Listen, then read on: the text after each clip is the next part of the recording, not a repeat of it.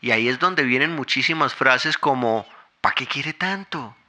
¿Usted por qué siempre piensa como en más? ¿Cuándo se va a conformar? ¿Cuándo va a ser suficiente? Hola, mi nombre es Diego. Y el mío, Viviana. Mi mayor obstáculo siempre ha sido poner en orden todas mis ideas. Mi mayor miedo a emprender sola era que el primer tropiezo renunciaría a mis sueños. Lo bueno es que la organización que me falta a mí le sobra a Viviana.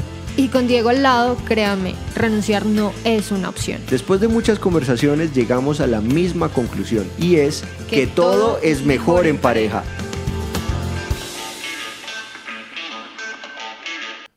Bueno, como siempre, buenos días, tardes, noches, mañanas a todos los que nos están escuchando. Muchísimas gracias por estar acá en este quinto episodio ya de nuestro podcast. Estamos llegando en este momento a la mitad de esta primera temporada. No sé qué tal les ha parecido, por favor déjennos sus comentarios, ya sea a través de, no sé, alguna crítica constructiva o de lo que les ha gustado o lo, o lo que les gustaría ver aquí. Así es, bienvenidos a nuestro quinto episodio y este episodio es libro de temporada. Exactamente, lo que ya determinamos es que todos los quintos episodios de nuestro podcast eh, va a tener un libro de temporada y es el que vamos a recomendar en ese momento y vamos a hablar ciertos extractos y decir qué nos marcó de él.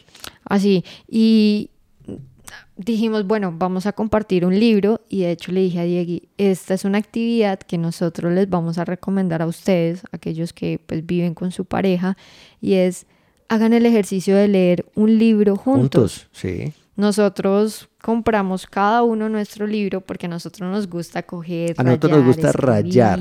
O sea, nuestros eh, libros están todos súper rayados y hay una cosa súper curiosa y es que lo que yo rayo no lo raya Viviana y lo que raya Viviana no lo rayo yo. O sea, Sí. es cada uno como que tiene su propio punto de vista de lo que es un libro, una película, una serie, todo. Y es muy bacano después poder discutir y tener, eso sí también, conversaciones productivas de qué hablar en pareja. No solamente del chisme del vecino, de la vecina, de qué dijo este, qué dijo el otro. No. Hay que buscar cómo fortalecer las relaciones, no solamente desde el punto de vista afectivo, sino también intelectual. Sí, por eso les recomendamos esa actividad. Cómprense un libro para cada uno, pues igualito, y digan, lo vamos a leer, vamos a ver qué podemos sacar de ahí, que compartimos nuestros puntos de vista y es una actividad que les puede fortalecer la relación de pareja. Chévere, bueno, y cuéntame, cuéntame, Vivi, digamos, sobre este libro. ¿Qué, ¿Cuál fue el que elegimos ahorita? Bueno, elegimos un libro que se llama Los secretos de la mente millonaria. Oigan, es un libro que creo que muchísima gente lo ha recomendado y nosotros este año por fin lo compramos. Sí, lo compramos sí. en el aeropuerto cuando íbamos de viaje. ¿Sabes una cosa? Yo había evitado mucho tiempo comprarlo por el nombre. Sí, porque Me suena un nombre como un poco cliché. clichésudo, como los secretos de la mente millonaria, como una, como Sí, una es vaina como, como... como ese libro, de, ah, usted lo lee y ya se va a volver millonario. Sí, Ajá. sí, sí, sí, sí. Pero, pero no, realmente desde sus primeras páginas me pegó una revolcada de cabeza. Yo me acuerdo que estaba en el aeropuerto en ese momento. com- lo compré primero, creo que yo había dejado el libro que estaba leyendo, lo dejé en la casa y Vivi sí había llevado el libro de ella. Sí. Entonces yo estaba como, no, pero yo quiero leer. Y precisamente ese día el vuelo como que se demoró muchísimo. Entonces empecé a leer cuando yo le dije a Vivi, no vaina, o sea, esta vaina está muy, muy, muy, muy buena. Y salí corriendo y le compré el otro libro a Vivi, o sea, tuve que salir de la sala, todo. Sí, sí, y, sí. y Vivi asustada ese día de que a mí me iba a bajar el avión por haber salido de la sala, que no me iban a volver a dejar entrar. Y, y de hecho, bueno, aquí ya como saliéndonos un poquito, le hice una broma diciéndole que me había agarrado la policía y me había metido en un cuartico porque, porque yo era sospechoso por estar entrando y saliendo de la sala y, toda asustada, no, ¿cómo así la policía? Él con sus chistes malucos. Pero bueno, Pero bueno, no nos desviemos tanto. Pero bueno, así fue la historia de cómo compramos el Sí, libro, sí. decidimos leerlo juntos y oigan, es un libro que le vuela a uno la mente. sí, lo pone a uno a pensar de, o bueno, a recordar más bien Sí. todo lo que ha pasado desde que uno es niño. Y bueno, pero digamos ya, ya habiendo hablado un poco del libro, cuéntame ¿cuál es tu punto de vista o más o menos como qué visión tuviste tú del libro al leerlo? Bueno, este libro es un libro que te pone a, a viajar primero a través del tiempo, porque te hace recordar cosas que tú escuchabas de pequeño. Y, y, empieza a hacerte un montón de ejercicios que me parece súper chévere, de que te pone ejercicios prácticos para que uno pueda empezar a cambiar cosas de uno. Pero la visión general que yo tuve de este libro es que es, o sea, te dice todo lo que tú escuchaste, oíste e interiorizaste inconscientemente desde pequeño, traza y marca tu vida en relación a diferentes aspectos, en relación al dinero, al éxito, a la relación de pareja, de trabajo, como todo eso que escuchamos desde pequeños nos impacta en la vida y nosotros ni siquiera somos conscientes ni sabíamos de. Entonces, por eso uno empieza a entender por qué muchas personas dicen, es que tengo problemas con el dinero y yo por más de que haga haga, no, no, no salgo de esos problemas, no me, no, no me rinde el dinero, es que ah, no gano lo que, por lo que debería ganar, es que, bueno, se empieza uno a generar como un montón de problemas, de, de barreras mentales y uno no es consciente de que todo eso fue precisamente por todo lo que uno escuchó de pequeño. Entonces, este libro hace un ejercicio muy interesante de que tú seas consciente de todo eso, veas cómo te está impactando en tu vida y qué puedes hacer para cambiarlo. Entonces, quizás si suene un poco chicles, o sea, como clichésudo. Sí, chiclesudo. Sí. Chiclesudo, clichésudo. eh, oigan, yo tengo un problema de esos de dislexia. Los eh... dos. No, no, no. Las dislexias nuestras son geniales, geniales. Eh, y que es, o sea, es un libro que dice uno, ay, qué, qué bobada, pero qué bobada no, o sea, uno se pone a hacer ese ejercicio, nosotros lo leímos y como te pone ejercicios prácticos, después cogimos y empezamos a escribir en un cuaderno todo lo que decía y hacerlo al pie de la letra. Sí. Oigan, qué ejercicio tan chévere, interesante, porque en serio le hace a uno entender muchas cosas y empieza uno a trabajarlas para caminar a literalmente el camino del éxito. Así es. Bueno, ¿Tu punto de vista cuál es? mi punto de vista. ¿Qué entendiste de este libro? Bueno, sí, cada quien, digamos, va agarrando y definiendo las cosas como uno las vive y como uno las siente. Este libro, este libro lo que, para mí lo que muestra es también el poder de una mentalidad positiva, de pensar siempre en cómo resolver en vez de estar echando culpas y por otro lado también entender el origen de nuestros pensamientos, sobre todo obviamente frente al dinero, porque este libro pues trata 100% del dinero, ¿sí? Sí.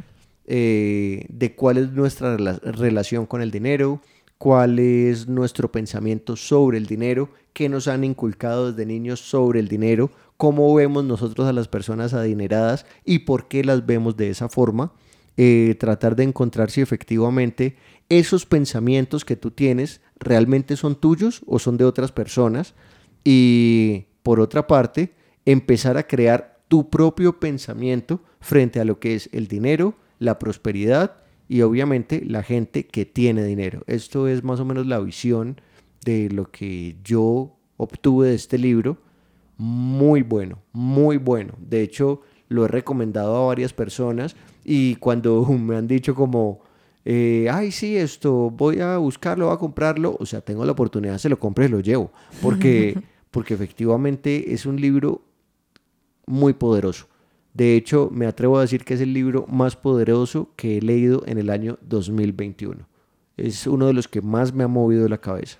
Sí, sí, es un libro bien interesante y, y oh, plantea, también cierto, siento que plantea un tema interesante y es como los odios que se generan entre clases, ¿no? Sí. O sea, como si uno no tiene éxito, empieza a envidiar y como a sentir un raye hacia el éxito de los demás.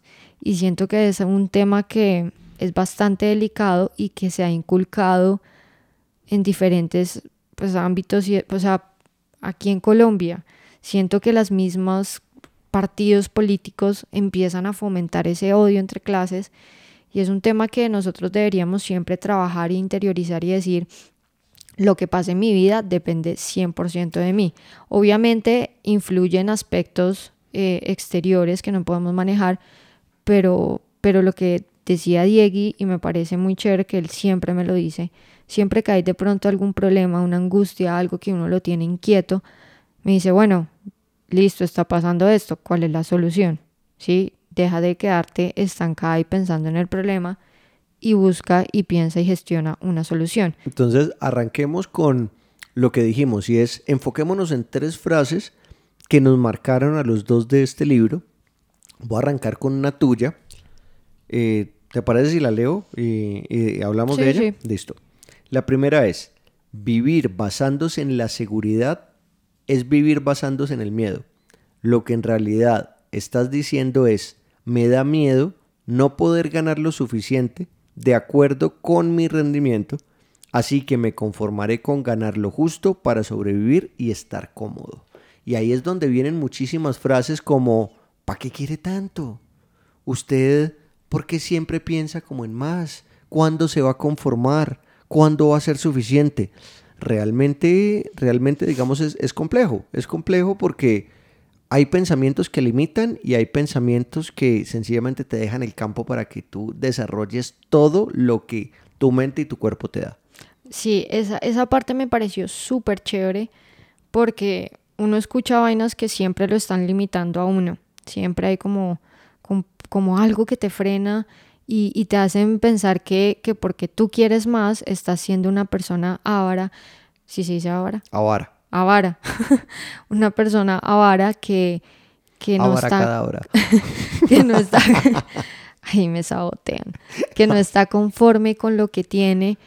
O sea, una cosa es que uno esté agradecido y sea consciente de todo lo que uno ha logrado. claro. Pero, hombre, o sea, uno siempre va a poder lograr más. O sea, ¿por qué uno se tiene que conformar? Y ahí es, digamos, donde viene un poco la exigencia de lo que uno debe darse y también hablando un poquito de lo que hablamos en el episodio anterior y es esa, ese optimismo tóxico, ¿sí? O sea, hay que saberlo diferenciar, hay que saber hasta qué punto yo puedo llegar, digamos, y no de los límites de, de llegar cansado a la casa y dormir, no, es de mis límites mentales, de hacia dónde mi mente me puede llevar y hasta ese punto sacarle el jugo pero uno, yo, o sea, yo soy un fiel creyente de que uno siempre puede más. Y si uno administra adecuadamente el mayor recurso que uno tiene diariamente, que es su tiempo, madre, o sea, uno no sabe en dónde estaría realmente. Sí, y otra cosa importante de ahí es el tema de, de, lo, de la relación que hace entre la seguridad y el miedo, ¿no? Que creo que es algo que nos frena a muchos y a mí me frenó bastante porque pues les digo, o sea, yo empecé en el mundo del emprendimiento por el super mega hiper empujón que me dio Diego como de, dale, métete al mundo del emprendimiento. Pero créanme que en otras circunstancias a mí me hubiera sido, o sea, la decisión de haber dejado mi trabajo fue una decisión difícil, precisamente por lo que plantea el libro ahí de, de esa esa seguridad que uno siente de tener un salario fijo, lo que está haciendo a uno es crearle un montón de miedos y temores de qué pasa si yo dejo. Obviamente, como lo hemos dicho y lo hemos repetido siempre, no vamos a abandonar algo fijo desde un principio por algo que todavía no sabemos cómo va a salir. Ahí es donde uno tiene que trabajar en el equilibrio del tiempo y empezar a trabajar en paralelo, pero ese miedo no nos puede limitar de por vida. O sea, igual, aquí estamos hablando, pues digamos más que todo para emprendedores porque pues efectivamente también hay trabajadores, hay gente que le gusta mucho trabajar y, no ser emprendedor y es súper respetable y es súper válido y pues digamos en el primer episodio hablábamos de los porcentajes de cuántos de los ricos que se analizaron en esos 600 eran trabajadores, no hay ninguno, sí, pero igual de todas formas la riqueza se tiene que medir no solamente desde el punto de vista de lo que uno adquiera económicamente, sino también pues hay otros tipos de riqueza que tienen muchísimo valor. Sin embargo, aquí estamos hablando netamente de emprendedores y lo decimos porque pues esto no es una crítica a quienes tienen un empleo, porque efectivamente si están, si, se sienten a gusto, si eso les llena, pues efectivamente están haciendo lo correcto. Pero si hay que tener muy claro es la relación que se está teniendo con el dinero, porque seas trabajador o seas emprendedor, ambos deben tener una adecuada relación con el dinero y eso es lo que este libro te muestra. Así es, así es. ¿Qué te parece si arrancamos con segunda frase? Sí, sí, sí, eso te iba a decir. Pasemos a, a ver cuál es la segunda frase que nos marcó. Bueno, segunda frase. Esta la agarramos entre los dos. La primera fue tuya, esta la agarramos entre los Sí. dos. Y la última es mía, que de hecho tú estuviste ahí como, como, uy, no, cambiemos esa porque está un poco agresiva, pero no, no. O sea, efectivamente es lo que plantea el libro y estamos hablando del libro. Sí. Bueno, la segunda que elegimos en pareja Mm. es la gente rica consulta a personas que sean más ricas que ellos. La gente pobre consulta a sus amigos, los cuales están igual de arruinados que ellos. Qué pena, me adelanté. Esa era la mía. Esa no fue la que elegimos los dos. Ay, Dios mío. Yo sí iba a decir. Esa es la a- a- tercera.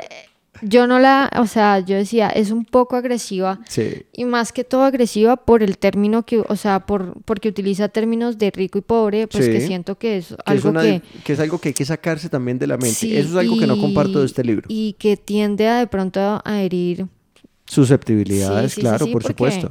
O sea, nosotros lo último que queremos es aquí como lastimar o denigrar o Sí. apartar a la gente, no, pero pues la verdad es que es un término que utiliza mucho el libro, pues la diferencia entre ricos y pobres, pero, pero es más allá, o sea, yo siento que es más mirar la gente que, que pues ha logrado cosas o éxitos en su vida de los que están todavía en ese punto en el que no han podido despegar como quieren, ¿sí? o- Sí, sí. Sí, sí, sí. Y Pero bueno, eso- sí, es un punto, o sea, realmente uno de los problemas más grandes que ha tenido la humanidad y que de, de ese problema se han aprovechado la gran mayoría de estados y políticos es el separa y reinarás, divide y reinarás. Y en este caso, digamos algo que compartimos hasta cierto punto, pero no lo compartimos también, porque al final estamos dividiendo entre ricos y, Y pobres, pobres. Que efectivamente como así que ricos y pobres, o sea, sencillamente es gente que ha tenido unas posibilidades económic- económicas mayores y, y tiene una mejor relación con el dinero y otras personas que tienen unas relaciones, digamos, económicas no tan saludables debido también a muchos eh, estigmas que tienen desde muy niños que no han podido superar y la oportunidad que da este libro es de hacerlos conscientes. Porque ¿qué sucede? Muchas veces uno lee un libro y uno dice, ay, sí, eso ya lo sabía. Sí, lo sabías, pero lo haces consciente en tu día a día. Eso es lo que realmente nos traen a nosotros los libros y todo lo que nos hace crecer. Así Entonces, la invitación, digamos, con esta frase que me adelanté, que era la tercera, y, y bueno, la pusimos como segunda, esta es la frase que yo había elegido, porque me parece que es como una mechoneada que le pegan a uno. O sea, es como, oiga, pilas, pilas ahí. Sí. ¿Y qué es lo que viene sucediendo? Tienen razón en, en una parte con esto, y es, si yo voy a construir un edificio, ¿por qué le tengo que ir a pedir consejos a una persona que estudió derecho? ¿Sí? Pues ella, esa persona de pronto me dé, digamos, como un- una visión de lo la que de la, de la parte legal, ¿sí? Pero realmente no te va a enseñar a construir un edificio. Y eso lo que refleja es exactamente lo que hay que hacer. Si tú lo que quieres es generar riqueza, pues habla con personas que hayan generado riqueza y que te puedan, digamos, dar una luz de por dónde empezar a generarlas.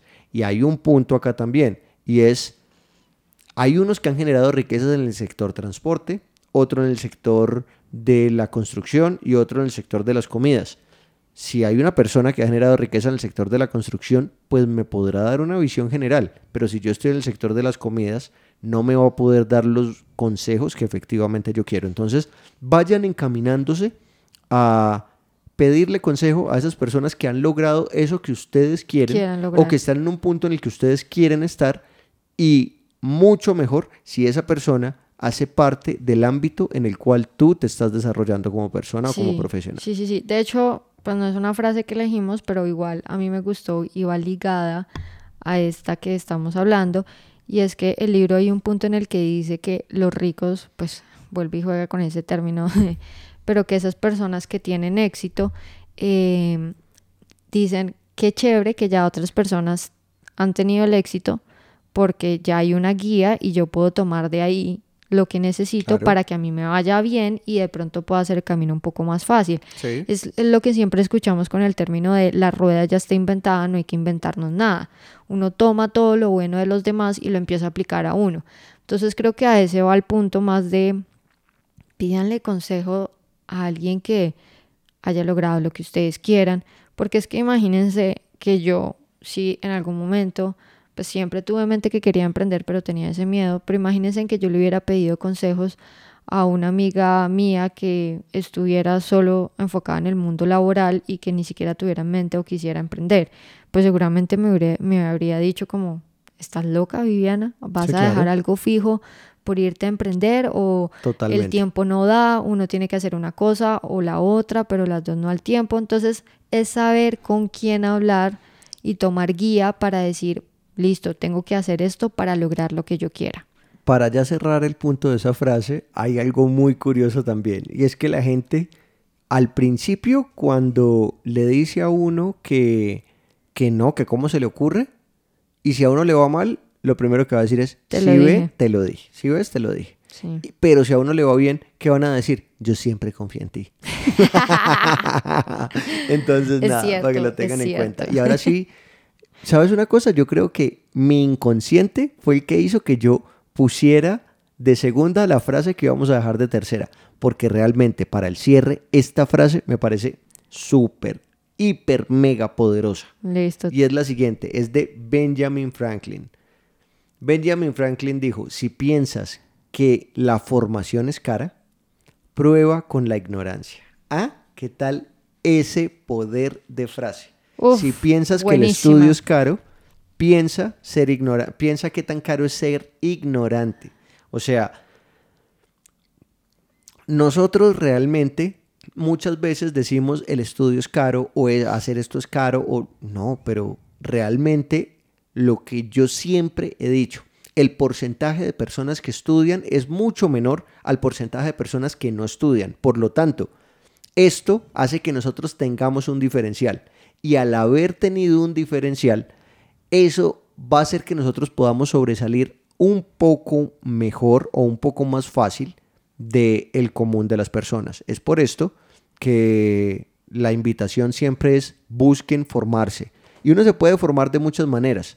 Hay educación formal, como se tiene, que dejémonos de vainas, es un súper negocio. Realmente, digamos, la educación ha bajado mucho el nivel, la educación formal. La verdad, siempre he pensado que es un, un sistema que la verdad nada que ver o no va con lo que a uno deberían enseñarle y le deberían Sí. brindar herramientas. Falta, le falta, digamos, le falta actualizarse. Estamos sí, en una. ya, o en- sea, se quedó una- obsoleto. Exactamente. Ese, ese modelo educativo está Sí. obsoleto. Pero de todas formas, miren, tenemos libros, tenemos podcast como este, tenemos cursos no formales que te dan herramientas que necesitas o que deberías tener si quieres pasar a otro nivel y revisen a quienes les van a comprar, digamos, estos productos y qué tanto se van a enriquecer con ellos ustedes mentalmente y eh, pues obviamente también dentro del corazón de uno, porque de nada sirve una mente súper brillante si tu corazón es negro. Sí, y, y si ustedes, por ejemplo, nos están escuchando y son de los que dicen o en algún momento han pensado como, "Ah, paso mucho tiempo en el celular, en las redes sociales y quiero bajarle porque pues es un consumo innecesario, oigan, busquen cuentas que les puedan aportar. O sea, ahorita existen demasiado, existe demasiado contenido que les puede aportar. Entonces, si ustedes quieren regularlo, más bien busquen enfocar el consumo de contenido adecuado que les pueda aportar y llenarlos de ideas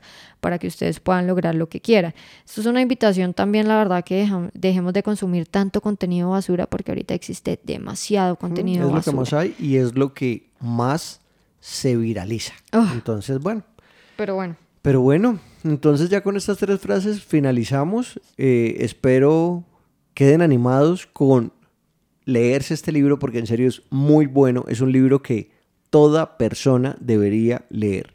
O por lo menos toda persona que quiera ser consciente su relación con el dinero. Total. Mm, Se acerca Navidad. Ya no sé ni. O sea, hoy estamos grabando este podcast, pero no sé exactamente cuándo va a salir. Pero oigan, esto puede ser un muy buen regalo. Sí, total. Vayan totalmente. a una librería, compren, regalen libros. A mí, a mí eso me parece chévere, pues no a toda la gente le gusta leer, pero es algo que deberíamos Sí, es, es un hábito que hay que inculcar en la sociedad. Entonces ya saben, regalo recomendado para este año. Para Navidad. Y ya saben también, síganos en arroba el abogado Ramírez, arroba urbe abogados y a Vivi. Urbe Finanzas. Y obviamente también en Urbe School, que el día de ayer lo sacamos con... Ah, curso. hicimos un taller, Sí, sí. se hizo el primer taller con Urbe School. Urbe School es una fundación que nosotros creamos para poder llevar esos datos educativos que la gente necesita para poder salir adelante. Sí, a gente que lo necesita, gente que lo y que no tiene los recursos, ¿no? Que con son- todo curso que tú, con co- todo curso o taller que tú estés comprando en Urbe School, estás apoyando con la educación de personas que realmente lo necesitan para poder llevar ese sustento a sus hogares. Y bueno, hasta luego a todos. Muchas gracias por haber llegado hasta acá. Bueno, bueno, nos vemos en un próximo episodio. Chao, chao. Chao.